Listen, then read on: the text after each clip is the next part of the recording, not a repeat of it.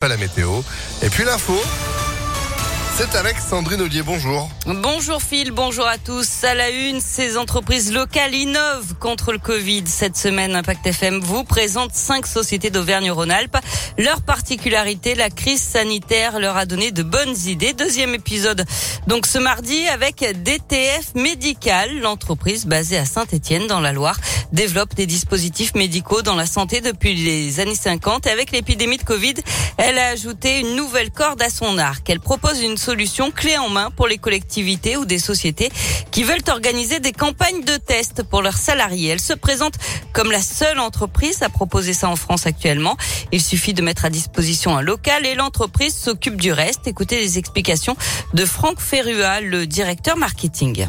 Dispositif intègre la gestion du dépistage via un professionnel de santé, un soignant habilité. Donc selon le nombre de salariés, il y a des forfaits d'une demi-journée ou d'une journée. Et concrètement, l'entreprise ou la collectivité n'a plus qu'à proposer ce service à ses salariés. À l'issue du processus, le salarié, soit il est négatif, il peut regagner donc sereinement son poste de travail, soit il est positif et donc du coup il s'isole et le dépistage euh, le vend en poupe parce que très clairement, si on prend euh, sur une entreprise de 100 employés, si 30% de l'effectif est absent, nous on a valorisé 120, 130 000 euros le coût pour l'entreprise, sachant qu'une dizaine de dépistages par an peuvent coûter 20 euh, 000 euros. Donc il y a un vrai delta, une vraie économie pour l'entreprise. Et le dépistage se fait évidemment sur la base du volontariat. Le résultat des tests est connu en 15 minutes.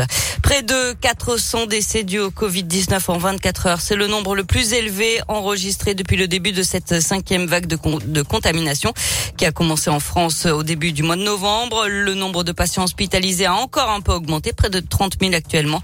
Dans le Rhône, le taux d'incidence est toujours très élevé, plus de 4 600 cas pour 100 000 habitants. Peut-être euh, bientôt des annonces pour faire face à la flambée des prix des carburants. Bruno Le Maire sera reçu en fin de journée par Jean Castex, le ministre de l'économie et le premier ministre pourraient se mettre d'accord sur les derniers détails.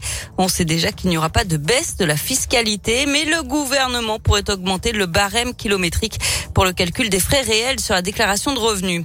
Le bassin lyonnais et le nord-isère, de nouveau en vigilance jaune pollution en particules fines. Il est donc conseillé de réduire sa vitesse sur les principaux axes routiers et de limiter les activités physiques en extérieur. Une belle saisie des policiers du Rhône. Ils ont mis la main sur 30 kilos de résine de cannabis et sur 130 paquets de cigarettes contrefaites. Deux hommes ont été interpellés à Irigny vendredi alors qu'ils chargeaient des grands sacs dans leur voiture. Placés en garde à vue, ils seront présentés au parquet aujourd'hui. Et puis en bref, le Conseil d'État a suspendu l'arrêté du gouvernement interdisant la vente de la fleur et de la feuille de chanvre chargée en CBD, la molécule non psychotrope du cannabis. Une interdiction contestée par plusieurs entreprises du secteur. L'instance doit maintenant se prononcer sur le fond de l'arrêté. On passe au sport avec du basket et de l'Euroleague ce soir. L'Asvel reçoit le Bayern Munich. C'est à 21h à l'Astrobal. En tennis, le grand rendez-vous de Gaël Monfils. Le Français de 35 ans jouera en fin de matinée pour une place dans le dernier carré de l'Open d'Australie. Il affrontera l'Italien Matteo Berrettini, septième mondial aux alentours de 11h. Et puis euh, les Bleus restent en vie à l'Euro de hand après leur victoire face au Monténégro hier soir 36 à 27.